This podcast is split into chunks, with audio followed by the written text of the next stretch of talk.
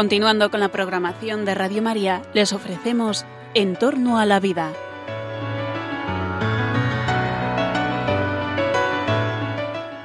Es un espacio dirigido por José Carlos Avellán y Jesús San Román.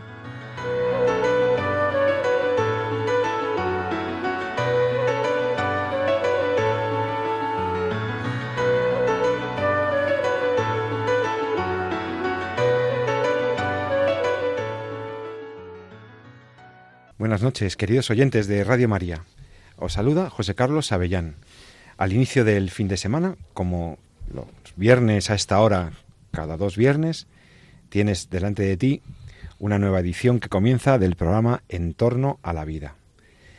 En En torno a la vida, como tú ya sabes porque eres un oyente habitual y si no, y si te has incorporado a los micrófonos de Radio María, a la escucha de Radio María, te, te adelanto que este es un programa sobre temas de actualidad, que tienen que ver con la biotecnología, con la medicina, con los límites éticos y sociales de las actuaciones de los médicos, de los investigadores, de eso que se llama la bioética, en donde nosotros vemos casos de la actualidad o temas de fondo y las analizamos para intentar pues desentrañarlos en sus dificultades éticas, técnicas, morales y también pues proponer un juicio ético correcto de acuerdo con un sano humanismo y con la doctrina de la Iglesia Católica.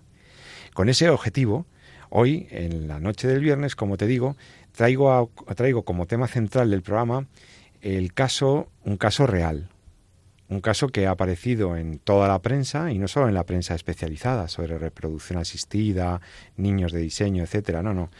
Es un caso que ha aparecido en la prensa general. Ha aparecido en los periódicos, se ha comentado en algún medio audiovisual. Y ya digo, es escasamente de hace 7, diez días que se conoció que una pareja de, eh, bueno, pues de señores ya con una cierta edad, millonarios, querían, buscaran crear un heredero para eh, su hijo que había fallecido en un accidente de tráfico. El caso es muy dramático y muy triste porque verdaderamente este hijo único de una familia pues de gente con, muchos recursos eh, tiene un accidente de tráfico y los eh, padres veían que bueno pues la herencia iba a acabar a lo mejor pues eso no, no había un heredero cierto. Y entonces antes de que prácticamente retiraran el cuerpo de su hijo del, del lugar del accidente prácticamente en las horas subsiguientes al, al terrible suceso llevan un equipo médico y paramédico especializado para la extracción y congelación de semen. Como lo oyen, con el cuerpo, con el cadáver de su hijo mm, prácticamente recién recogido de la, de la autopista o de la carretera, extraen el semen, lo ponen en un kit de conservación para conseguir eh, en un plazo breve eh, ese heredero, ese heredero que su hijo no les había dado. A lo que dicen las noticias, lo he leído en el Confidencial, lo tenéis en el diario El País, en una serie de medios, a lo que dicen no se sabe, no se conocía que este chico tuviera pareja estable, estaba soltero, ni que tuviera una novia a la que poder proponerle, oye, queremos un nieto de nuestro hijo. Tenemos el semen congelado.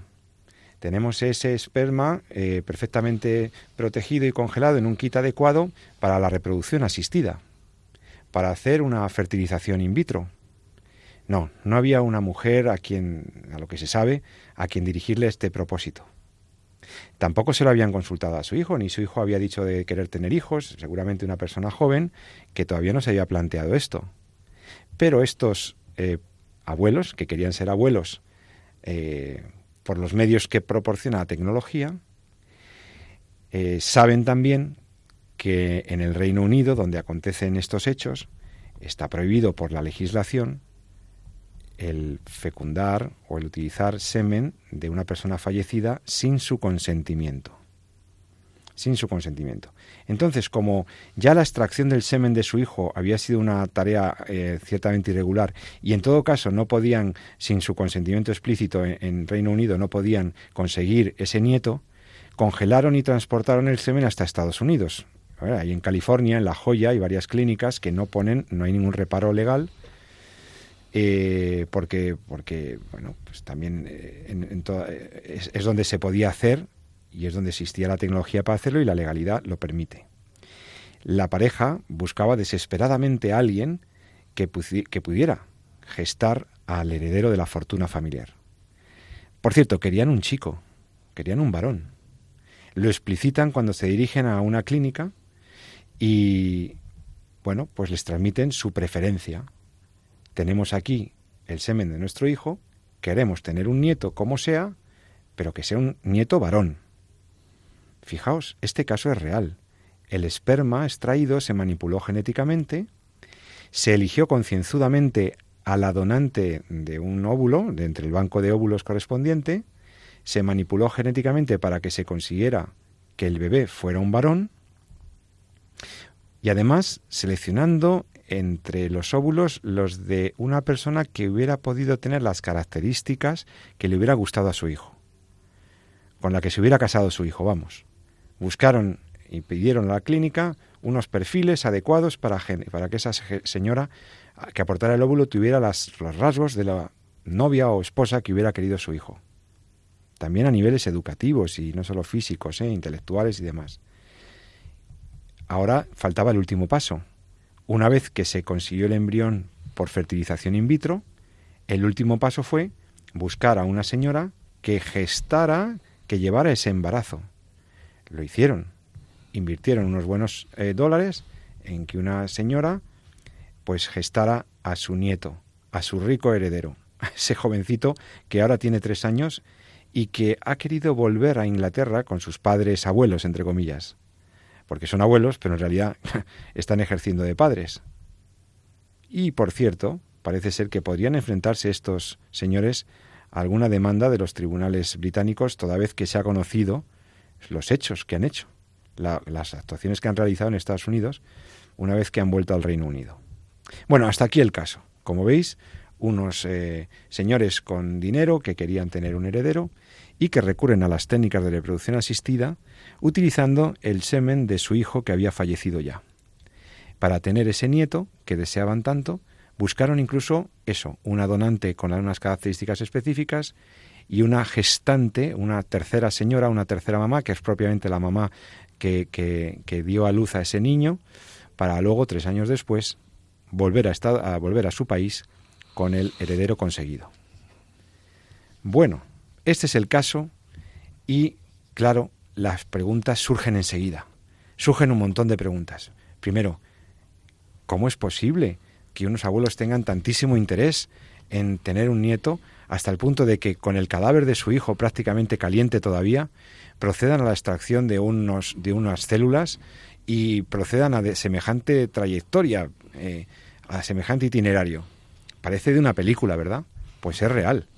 ¿Cómo es posible que estos abuelos, tan comprometidos con tener un nieto, eh, se gastaran más de 100.000 dólares en que la clínica les facilitara perfiles, mm, óvulos de señoras que han cedido sus óvulos para reproducción asistida con ciertas características? No querían cualquier nieto.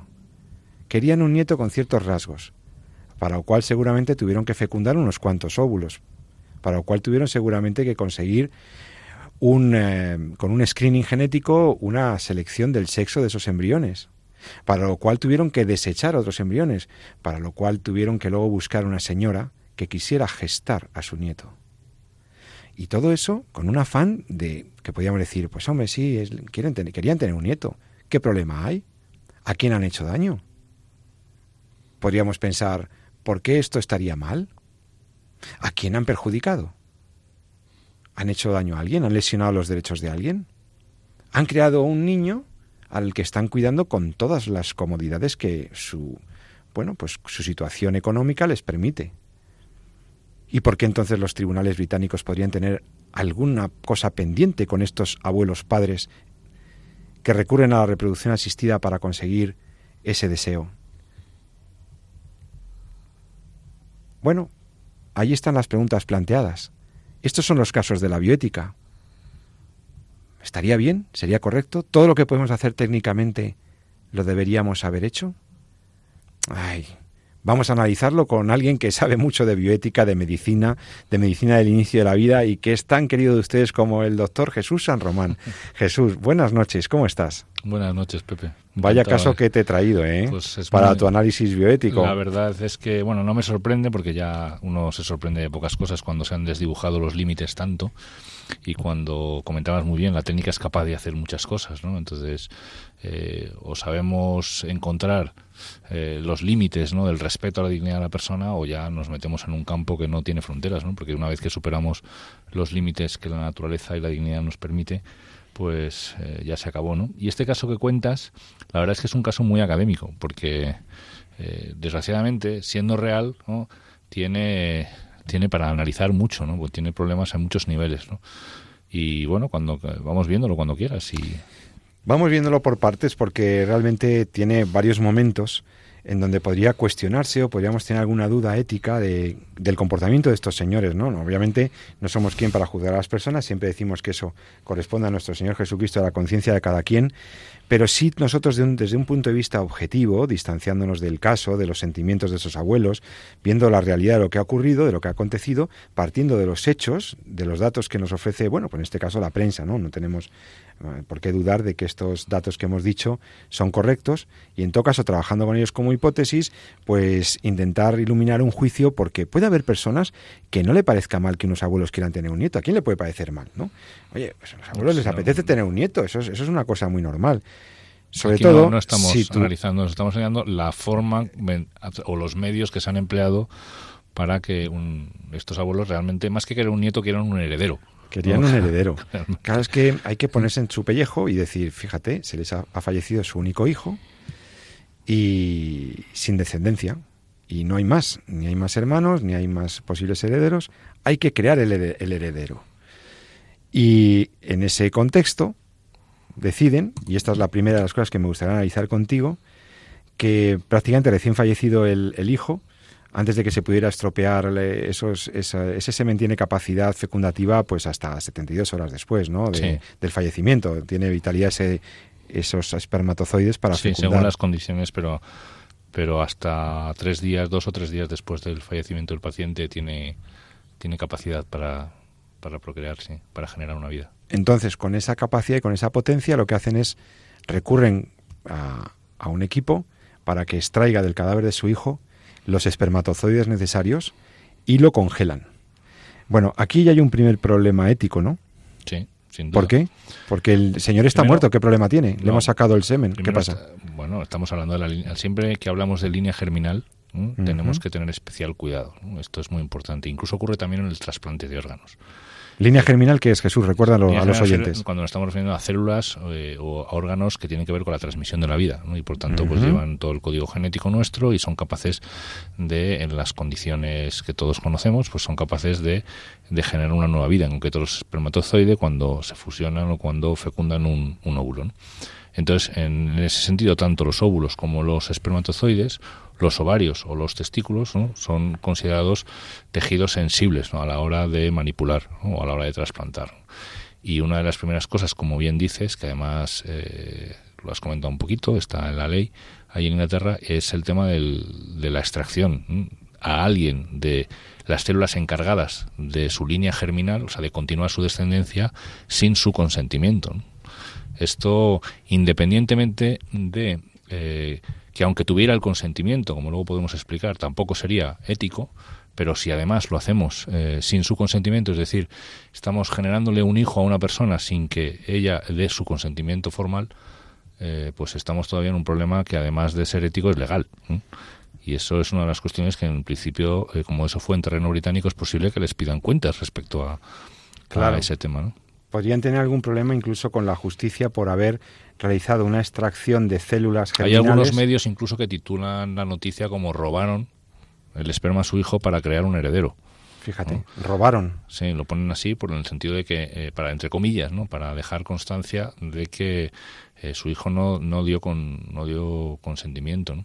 A ver, el tema de, guardar tejido várico o de guardar eh, eh, espermatozoides para el futuro poder eh, tener descendencia es un tema complicado que hay que analizar mucho en el qué contexto y sobre todo qué técnica se va a emplear después. Porque porque como ya sabemos, el, eh, desde el punto de vista ético, no podemos asumir como unas técnicas legítimas ni la fecundación artificial ni la inseminación artificial. O sea, ni la mm. fecundación en laboratorio mediante la unión del espermatozoide con el óvulo o la inyección intracitoplasmática del espermatozoide, lo que conocemos como ICSI, que es una variante de la fecundación artificial. Sí, sí, Pero tampoco la inseminación artificial, ¿no? Quiere decir, la singularidad de la transmisión humana, el acto sexual entre marido y mujer como única forma de colaborar en la creación, colaborar con Dios en la generación de una nueva vida es para la Iglesia y para la dignidad de la persona el único acto que entendemos legítimo para para que para que pueda darse la posibilidad importante posibilidad no realidad sino la posibilidad de que pueda venir una nueva vida al mundo entonces eh, hay que entender muy bien en qué sentido y en qué contexto se buscan estas técnicas aquí quedaba muy claro aquí se hace con el hijo fallecido sin su consentimiento expreso obviamente sin saber, como bien has dicho, si, si, esta persona incluso tenía interés o no tenía interés en tener hijos. Tampoco nos dice la noticia si se llevaba bien con sus padres o si había abandonado el domicilio hacía tiempo. Lo único que sabemos es que desgraciadamente fallece en un accidente de moto y que, eh, bueno, pues los padres lo que desean es tener un heredero y por tanto pues proceden a, extraer el, líquido seminal de su hijo con el objetivo de eh, tener un hijo, y no un hijo en general, sino un hijo en concreto, quiere decir un varón, ¿no? una mujer. Entonces, primer problema ético, pues lo que conlleva esa manipulación y además sin el consentimiento expreso, con el interés que se busca, esa manipulación de lo que es las células relacionadas con la línea germinal. Ese es el, como sería el, primero, pero por orden cronológico. Tampoco es que ahora vamos con los otros problemas. No estamos hablando de importancia o gravedad, sino por orden cronológico. Por orden cronológico, sí. Lo primero que ocurre ahí. De hecho, en España también habría tenido un problema legal. También la ley de técnica de reproducción asistida limita eh, la posibilidad de practicar las técnicas a personas que hayan otorgado su consentimiento válidamente, incluso prevén en el artículo 9 los supuestos de premoriencia del marido, es decir, en los casos en donde ha muerto una persona y entonces eh, tiene, tiene una pareja y entonces esa eh, persona ha, congelado el semen y entonces fíjate que la ley española Mm, permitiría la aplicación de las técnicas cuando el marido ya ha fallecido, eh, cuando el material reproductor del marido no,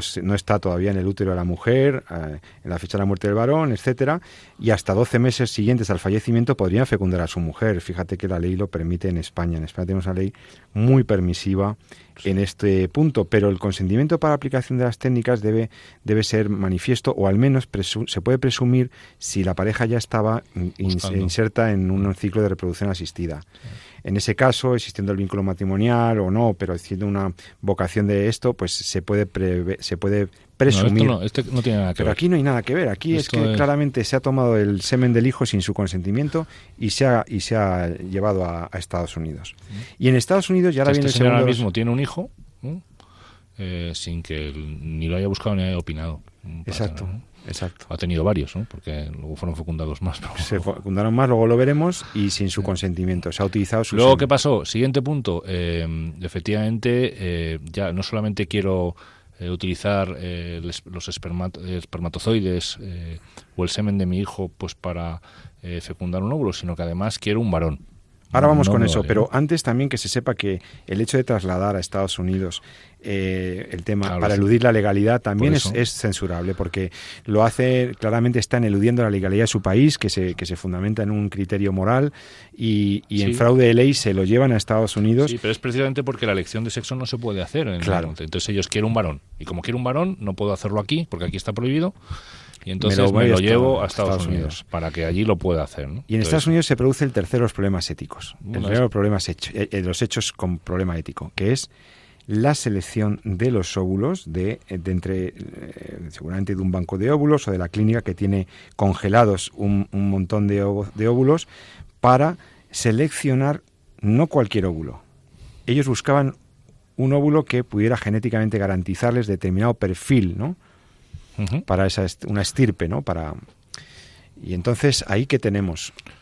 Pues ahí tenemos primero las, efectivamente el interés de la selección de, de un varón, que como bien sabemos necesitamos eh, el varón, el espermatozoide que va a generar un varón es, lleva el cromosoma Y, entonces necesitamos un óvulo que sea cromosoma X y, no nos vale cualquiera, sino que vamos a pues, clínicas de fertilidad donde habitualmente pues están muchos están donados porque a veces es el problema de la fertilidad viene precisamente de la incapacidad para para la ovulación y por tanto pues hay donaciones de óvulos que también esto está eh, ocurre en nuestro país no y quedan ahí conservados y congelados y vinculados pues a unos determinados rasgos físicos o rasgos intelectuales que describen en cierta medida a la madre que ha donado el óvulo. Entonces esta pareja pues al parecer hace una búsqueda exhaustiva de quienes ellos consideran que debería haber sido la madre de su nieto o la esposa de su marido o la esposa perdón de su hijo eh, también, bueno, basándose un poco en la que a su hijo le hubiera gustado.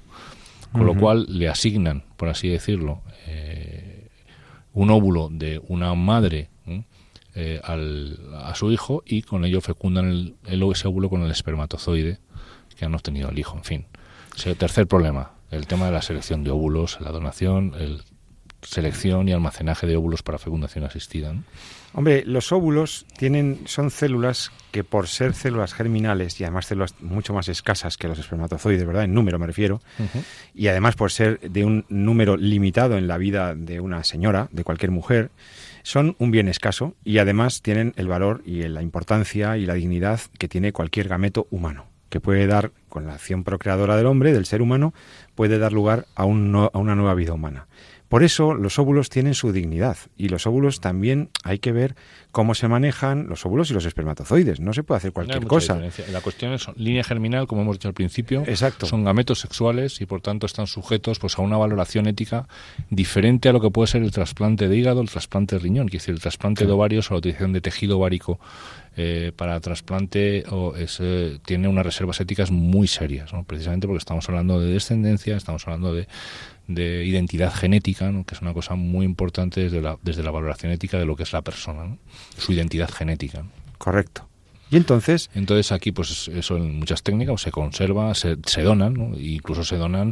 Eh, remuneradamente, quiere decir, las mujeres de los óvulos siendo retribuidas con un dinero, pues quedan guardados y almacenados en las, eh, en las clínicas de reproducción asistida. Contra la legalidad, ¿eh? que, habla, que aquí es una forma de entender la donación y la compensación, ¿no? ¿Eh? Cuando estas clínicas ofrecen en las universidades a las señoritas, a las estudiantes y le ofrecen a cambio de una compensación, vete a saber. ¿eh? y entonces eso claramente es contra la ley, pero bueno. Bueno, ahí están, ¿no? Y, y bueno, estos pues recurren a, esa situación, se hacen esa selección. Claro, una vez que tienes eh, el espermatozoide de tu hijo seleccionado el aquellos que llevan el cromosoma Y para generar un varón, seleccionado el óvulo eh, todo es como muy dirigido, como muy, el problema es, ¿ahora qué haces con ello? ¿no? O sea, tienes que eh, eh, fecundar el óvulo mediante técnicas de reproducción asistida y luego necesitas a alguien que pueda... Y antes de, y antes de llevar a efecto, en el camino hemos desechado embriones, ya no óvulos. Hombre, algunas noticias hablan de que se fecundan hasta cuatro. Cuatro, claro, es, que es, lo, es, que es lo habitual. ¿Qué pasó con los otros tres? Pues no lo sabemos, no lo dicen. No sé si se perdieron en la transferencia, si se congelaron, se congelaron y permanecen ahí, embriones. si luego se han destruido. Eh, pero en cualquier o se han dedicado a investigación y se han donado. Pero estamos hablando ya de técnica de reproducción asistida, pues probablemente fuera un ICSI que es lo más habitual, y luego pues de gestación subrogada, ¿no? de la selección de una madre. Ahora vamos con la gestación subrogada, pero antes ahí se ha practicado una técnica de reproducción asistida. Vamos a recordar los dos o tres criterios claves sobre reproducción asistida. Y luego además me gustaría preguntarle a un experto amigo nuestro, el profesor Vicente Belver, también que nos amplíe esta valoración general sobre las técnicas de reproducción asistida. Ahí hay Aquí ha habido seguramente pérdidas embrionales. Aquí ha habido una selección eugenésica de los embriones, de los, eh, de los eh, gametos, perdón. Aquí ha habido una pretensión de obtener un hijo como sea, un bebé como sea. Em, el fin parece haber justificado cualquier medio. Se ha gestado se ha eh, fecundado de acuerdo con, sin haber pedido permiso, como hemos dicho, para obtención. O sea, todo es un proceso con una serie de cosas para conseguir el hijo, para conseguir el objetivo, el objeto de deseo. Entonces, luego haremos alguna valoración general, pero mm, Jesús, las técnicas de reproducción asistida, con todas sus dificultades eh, técnicas y éticas, hay desecho embrionario, hay selección de gametos, se seleccionan ciertas características de los niños, se descartan otros. Como dice el Papa, estamos en la cultura del descarte. Se descartan personas humanas para la reproducción. Se cosifica ese embrión. Yo creo que ahí está la clave. Eh, o sea, podemos ir punto por punto de la técnica y ver cómo agrede a la naturaleza y agrede a la dignidad, pero en el fondo eh, lo que hay detrás de todo esto es una cosificación total, quiere decir, es la instrumentalización del ser humano, ¿no? El, eh, el, cómo el ser humano pasa a ser un objeto de deseo, ¿no? en lugar de un sujeto, ¿no? A quien amo. Entonces esto es, es algo que yo quiero, algo que necesito, algo que entiendo que encaja en mi vida y por tanto, eh, bueno, pues eh, buscaré la forma de llegar a ello, ¿no? Y, utilizando el proceso que haga falta, ¿no? Y durante ese proceso hasta que consiga el objetivo, que es tener al niño en mis brazos, mientras tanto, eh, a que, el niño no es más que una parte de, un, de la parte técnica, ¿no? Una parte del, del, procedimiento. del procedimiento que empleo, ¿no? Ah, y, está totalmente deshumanizado, porque ya no, le, no hablo de hijo, ¿no? ya no le, no, no, le pongo nombre, ¿no? sino hablo de embrión, hablo de feto, eh, hablo de cuestiones que, que, que, le quitan es de una forma, aunque sea gramatical o, o del lenguaje le quitan esos rasgos humanos. ¿no? Y todo está en un proceso mercantil de ciclos, de transferencias, de embriones, conceptos abstractos, ¿no? A veces, pero que para los que entendemos un poquito de ciencia y de biología son reales, ¿no? Que tenemos un ser humano ahí entre nosotros, ¿no? Ahí, como decía muy bien esa iniciativa, es uno de nosotros, ¿no? Somos nosotros mismos en, nuestras etapas iniciales, ¿no? Y esto, bueno, queda, yo creo que en este caso, sí, hay casos que, describen eh, y que son claramente paradigmas ¿no? de, cómo en el fondo yo es, eh, el hijo no es más que el objeto de lo que quiere este niño eh, está ahí porque se quiere un heredero ¿no? Estamos hablando con el doctor San Román del caso real que ocurrió, que se publicó en los medios internacionales, el caso de esta pareja de mm, unos señores millonarios que querían tener un heredero, pero ante el fallecimiento de su único hijo, proceden a extraer sin su consentimiento el semen de su hijo fallecido, fecundaron en California unos óvulos donados, eh, obtuvieron un bebé con las características que ellos querían, un bebé varón, y, y ese bebito fue gestado a través de un proceso que llamamos maternidad subrogada. Tuvieron que alquilar un útero, tuvieron que dirigirse a una señora y contratar sus servicios para que gestaran eh, ese bebé mm, obtenido, insisto, con el semen del hijo premuerto. Entonces Jesús, aquí llegamos al quinto y último problema, o penúltimo problema de este, el penúltimo, porque luego veremos que puede haber algún otro subsiguiente, el, el penúltimo problema de este caso. Ahora buscamos una señora que lleve el embarazo de este bebé, maternidad subrogada. Cosificación del cuerpo de la mujer, es decir, ¿cómo puedo conseguir eh, terminar todo este proceso, ¿no? Pues necesito eh, alguien que no, no me importa ni si es su madre, ni si no lo es, sino es simplemente alguien que lo geste, ¿no? Me interesa lo que puedo hacer, ¿no? Con, eh, con ese cuerpo. Es un cuerpo que gesta al hijo que quiero, que es el que tiene dentro, ¿no? Eh, no sabemos nada de esta, de esta señora. Se han dado casos, no parece que haya sido, de que después incluso de la gestación se han negado a entregar el hijo por el apego ¿no? que lleva consigo el embarazo. No, no, fue el caso, creo. No fue este el caso. no este, lo entregó, entregó el bebé y se pero lo pudiera haber ocurrido. Se lo devolvieron a Inglaterra, pero, pero hemos conocido situaciones así. Imagínate, ¿no? en el último programa recuerda que comentábamos el limbo jurídico en el que se encuentran los, los, bebés de, los padres ucranianos, de los padres españoles que fueron a Ucrania a buscar la gestación. Con lo cual, pues, pues eso, es, es separarlo de todo y utilizar pues todo lo que somos y pues para, para un proceso que en el fondo además también tiene eh, mucho de mercantil detrás. ¿no? mercantilización, cosificación del ser humano, utilización del cuerpo de la mujer. Vamos, este caso tiene de todo. ¿eh? Y parecía que eran unos buenos abuelos que querían tener un nieto. Pues serán unos buenos abuelos, pero utilizaron unos medios inadecuados. no, juzgamos. No juzgamos a la persona. Pero lo que está claro es que no actuaron correctamente. No, hay por dónde pillar. No actuaron correctamente, definitivamente. Pisotearon unos cuantos derechos, etcétera. No y sé qué hubiera dicho su hijo de todo esto. Exacto, esa es otra. Habría que escuchar. Y bueno, pues eh, este, este caso nos, nos abre para preguntarle a algún experto más, además del doctor San Román, eh, vamos a intentar eh, que nos dé su opinión, no tanto sobre el caso, sino en general, sobre lo, que representa la reproducción asistida. Creo que el caso está suficientemente analizado y la maternidad subrogada, etcétera, a un experto de reconocido prestigio internacional. Vamos a hacerlo, pero primero vamos a meditar sobre este caso. Eh, ¿Realmente tenemos derecho al hijo? ¿Es, ¿Es lícito para conseguir un hijo cualquier medio? El deseo justifica instrumentalizar personas, sacrificar embriones, etcétera, etcétera. Vamos a reflexionar sobre eso mientras escuchamos una canción y volvemos en un par de minutitos aquí en Radio María.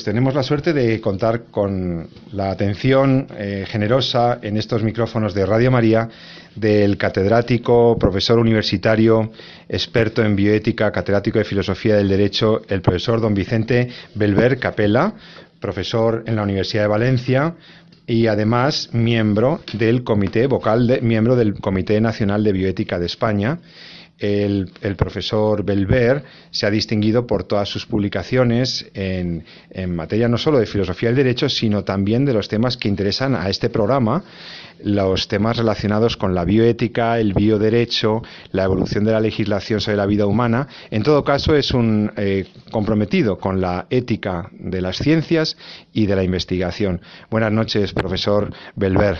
Hola, buenas noches. Muchas gracias por la invitación. En esta, en esta entrevista eh, quisiera que habláramos de que el profesor ha participado como ponente inaugural, como profesor relator principal de acto inaugural del curso máster en bioética que ha tenido lugar en Alcorcón, en la Universidad Rey Juan Carlos, en el máster de bioética de esta universidad. Y en este contexto, el profesor Belver ha venido a hablar de las últimas novedades y las últimas valoraciones que se pueden hacer sobre la reproducción asistida.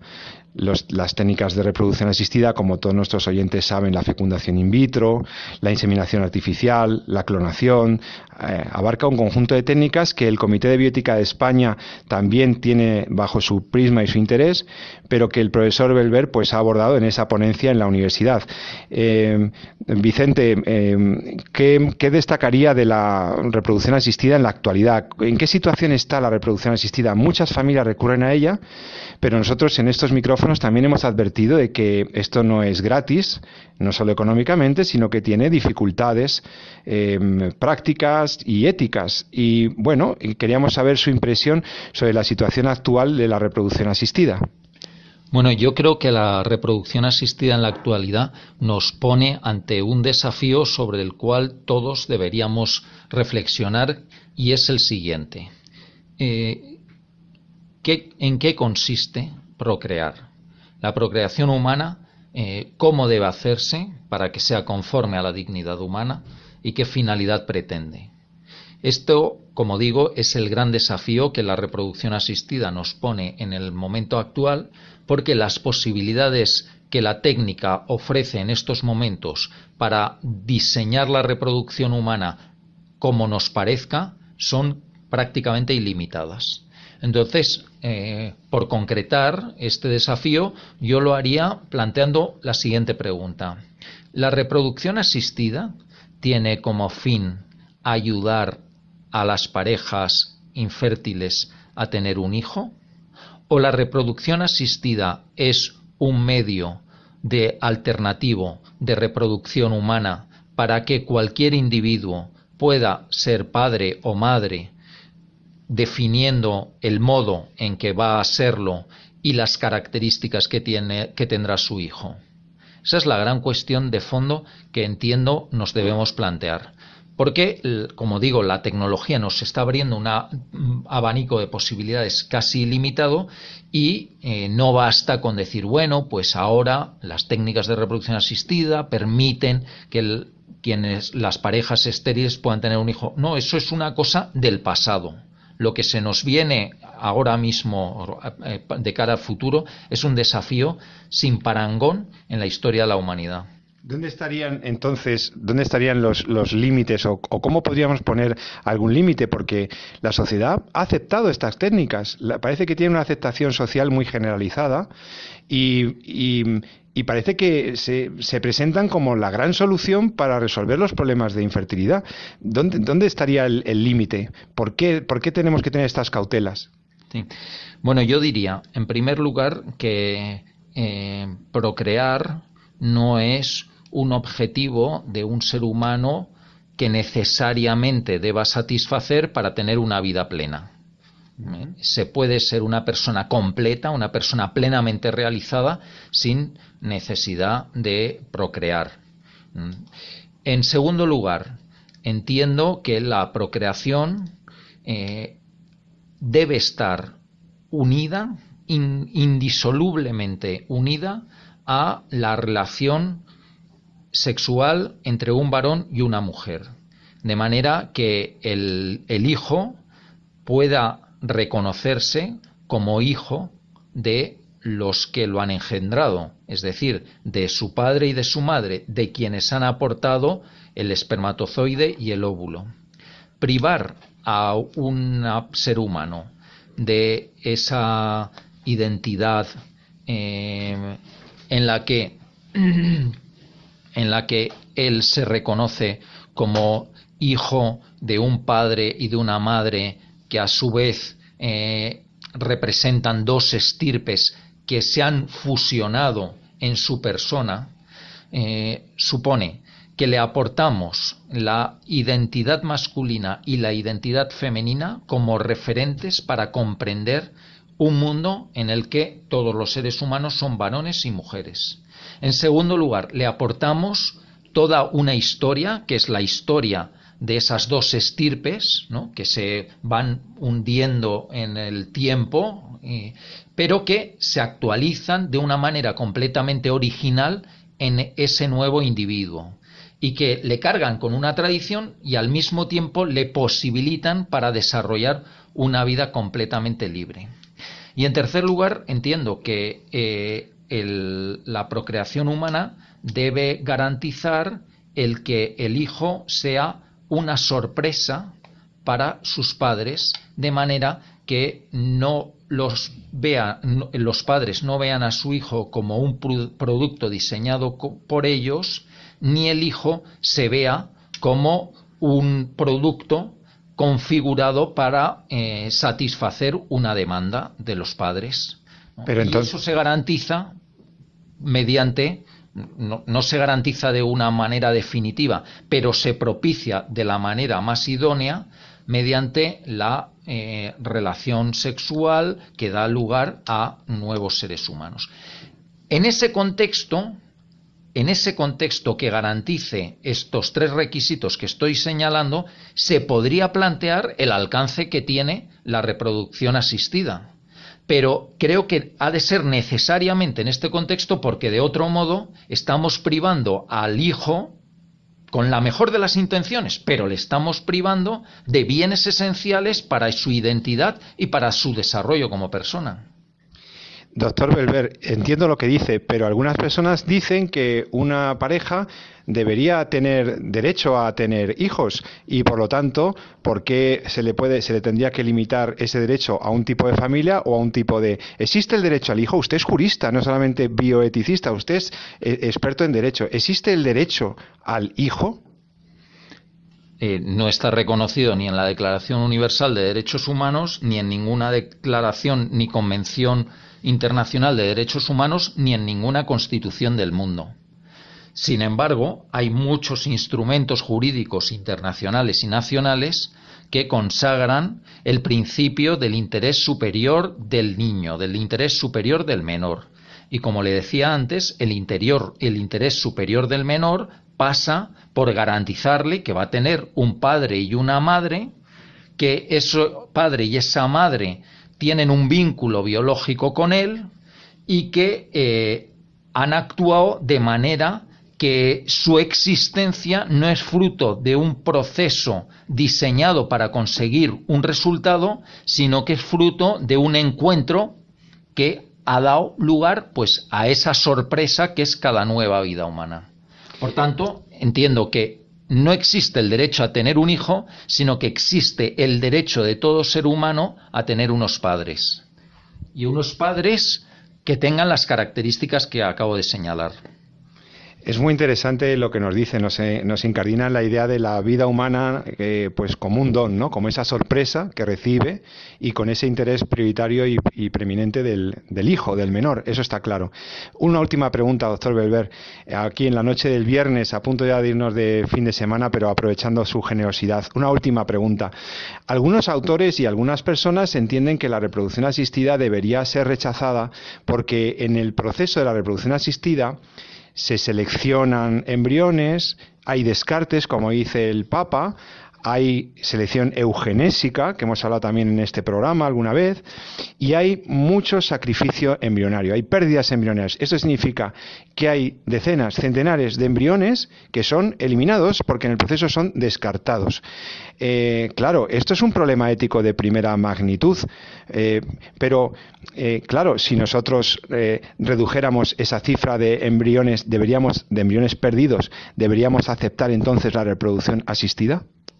Bueno, ya le he dicho, eh, se nota que usted también es experto en bioética porque ha puesto de manifiesto dos de los más graves efectos colaterales que tiene la reproducción asistida, que son la creación y descarte de infinidad de embriones humanos, por un lado, y el, el, riesgo y la constatación de que esos embriones que luego son implantados en las mujeres y, dan lugar a hijos de reproducción asistida son sometidos sistemáticamente a procesos de selección, por tanto, están sometidos a una eugenesia que por muy liberal que se considere ahora mismo, pues es no deja de ser la selección por parte de un tercero de quién debe vivir y quién no debe vivir y los que deben vivir en qué condiciones.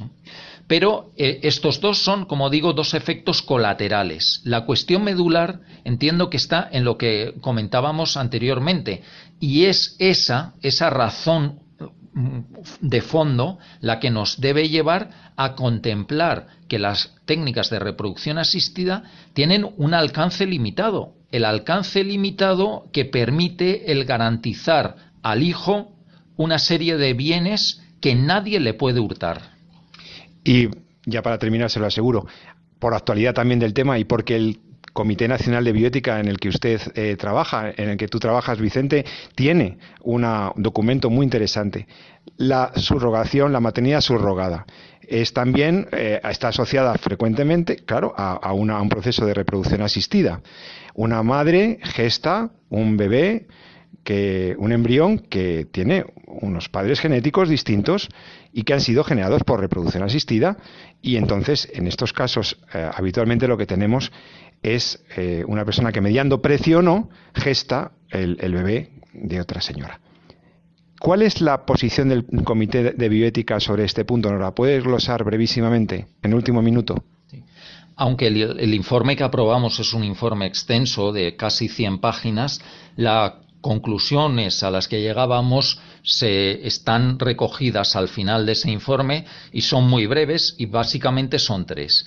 La primera, que eh, no es necesario reformar la ley española porque la ley española está muy bien. Lo que viene a decir es algo que hasta hace cuatro días a todos nos parecía obvio y es que madre no hay más que una, es decir, la que da a luz y que eh, la filiación, en consecuencia, queda determinada por el parto. ¿Quién es madre? La que ha parido. Eso es lo que estableció la ley española en 1986 y así está en la actualidad vigente y así entendemos que debe mantenerse. Y lo que hay que hacer es que no se incurra en fraudes de ley recurriendo a la maternidad subrogada en el extranjero para tratar de sortear esta eh, regulación española. Segundo, eh, habría que abogar e impulsar una convención internacional que prohibiera la gestación subrogada a nivel internacional, porque como no dejamos de constatar, esa práctica está generando infinidad de explotación en todo el mundo. Y evidentemente esa explotación se dirige contra las mujeres más vulnerables de los países más pobres. Y en tercer lugar, para que ese proceso se haga con garantías y sin perjuicio de la parte más débil, que es el niño, pues la transición ha de hacerse de manera que se eviten situaciones que puedan perjudicar al niño, como por ejemplo la que se ha planteado en estas últimas semanas en Ucrania. El niño no tiene ninguna responsabilidad y lo que el Estado debe garantizar en todo caso es el, que tenga una nacionalidad, el que tenga una, unos padres que se ocupen de él. ¿no?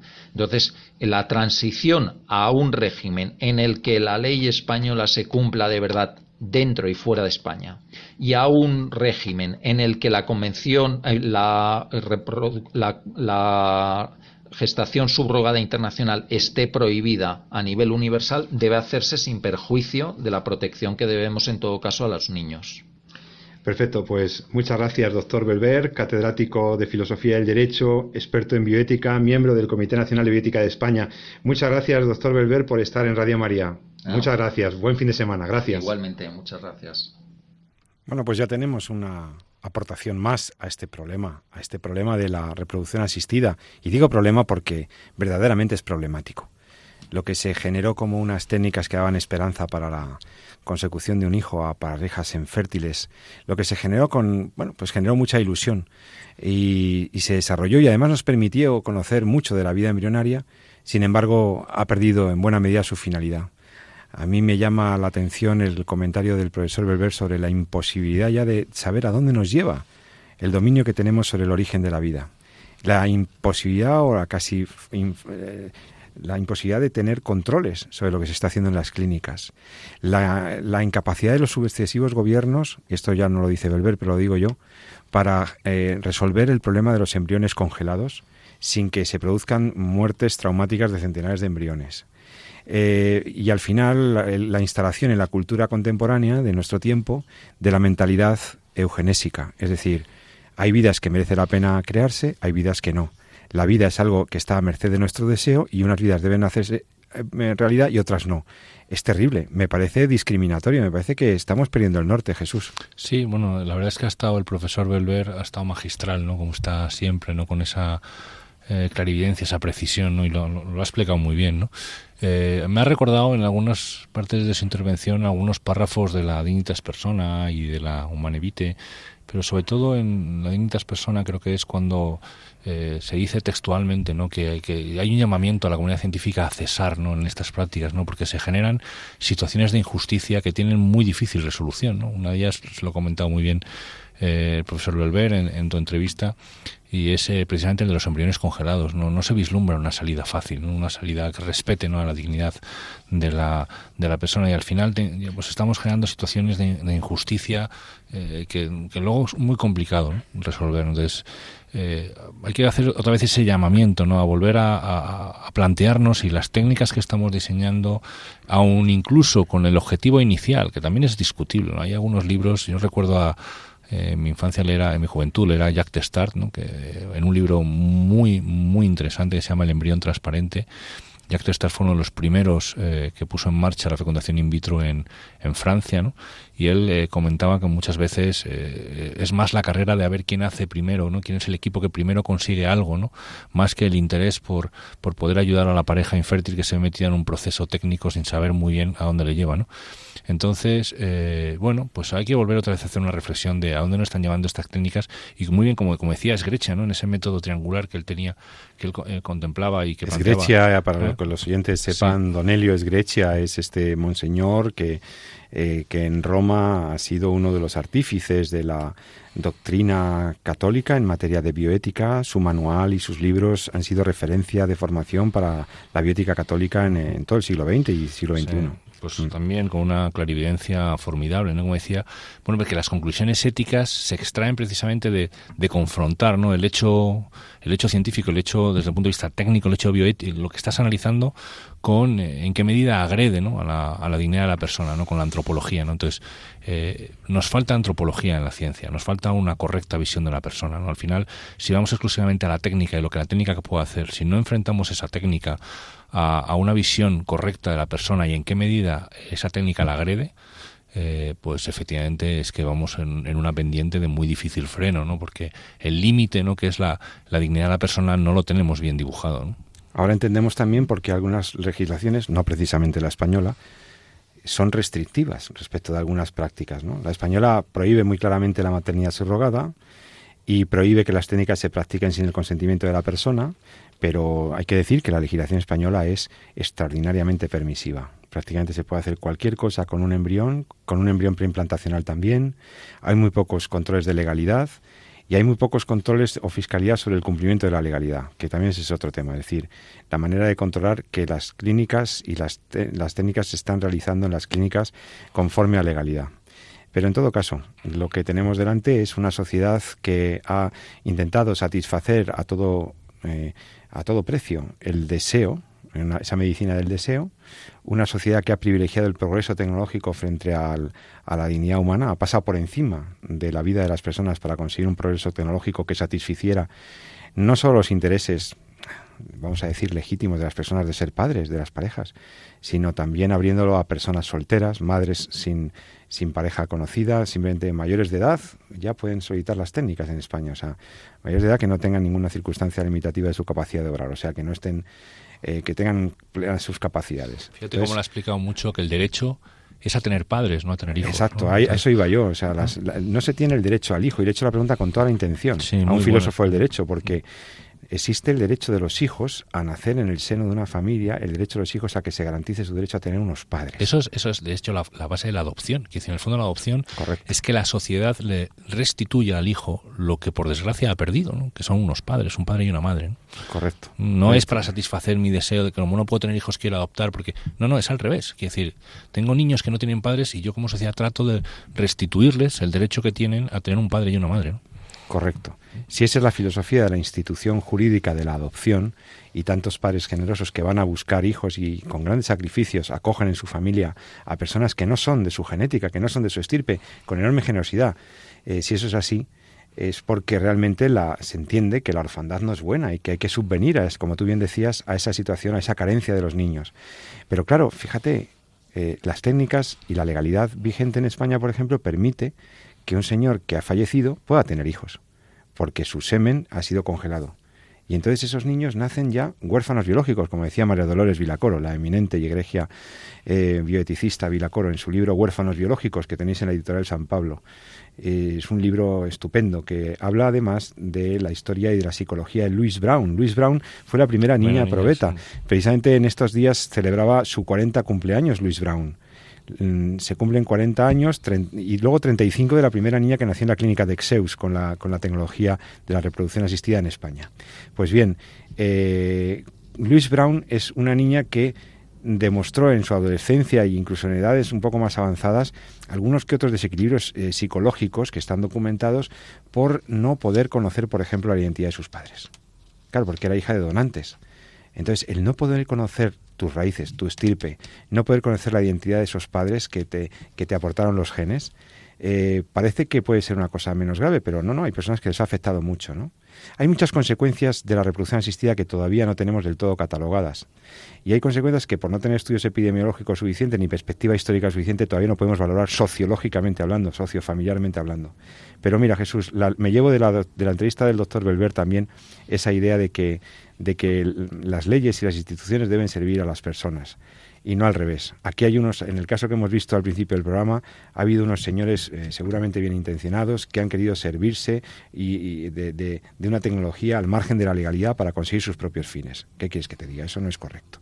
¿eh? En fraude de ley se llevan a, a subrogar, eh, porque la maternidad subrogada está prohibida en prácticamente toda Europa, se llevan al semen de su hijo para tener un bebé en Estados Unidos y luego lo traen aquí para registrarlo aquí y todo eso es para eh, cumplir con, un fin que, en fin, eh, eh, ya digo que ha pasado por encima de los derechos de terceras personas. Y ese niño nacerá huérfano biológico. Y ese niño, por supuesto, va a ser muy querido. Y, bendito sea Dios que así sea. Que todos los niños sean acogidos y tengan su, su, hogar. Pero hay que preguntarse si las técnicas se crearon para esto, para generar huérfanos biológicos. Está claro, está claro. Y pero vamos, en Estados Unidos sí que está permitido y tampoco es correcto. O sea que, que en el fondo, bueno, pues eh, veremos qué, les depara. Eh, esperemos que el, bueno, pues que el niño salga adelante ¿no? en, su vida y, y, nada. Y yo creo que animar un poquito eh, a, esa, a esa reflexión, a, valorar, eh, bueno, en qué medida, cuál es la concepción que tenemos de la persona, ¿no? hasta dónde, porque es lo que nos da la luz, ¿no? De, de, lo que está bien y lo que está mal, ¿no? En la medida en que entendamos quién es el hombre y quién es la, quién es la persona, ¿no? Y en ese sentido también nos recomendamos la lectura del Magisterio de la Iglesia Católica y los documentos pontificios, desde la Evangelium Vitae, pasando por, eh, bueno, por la Humane Vitae, que ya celebrábamos el, el, 50 aniversario, toda una doctrina coherente de los papas y del Magisterio de la Iglesia sobre la reproducción, sobre la vida humana y la procreación. Um, Evangelium Vitae, eh, Donum Vitae y eh, Dignitas Persone tocan el tema de la investigación biomédica aplicada a la reproducción. Así que también os recomiendo leer estos documentos. Y sin más, porque se nos ha acabado el tiempo, me despido de mi querido amigo el doctor Jesús San Román. Buenas noches, Jesús. Muy buenas noches, Pepe. Encantado. Que tengas muy buen fin de semana. Y también emplazo a todos nuestros eh, amigos a que pasen un buen fin de semana, que disfruten todo lo que puedan, que descansen lo que les permita eh, su situación y que si quieren nos escuchen dentro de 14 días en Entorno a la Vida. Hasta entonces, muchas gracias amad la vida y defendedla.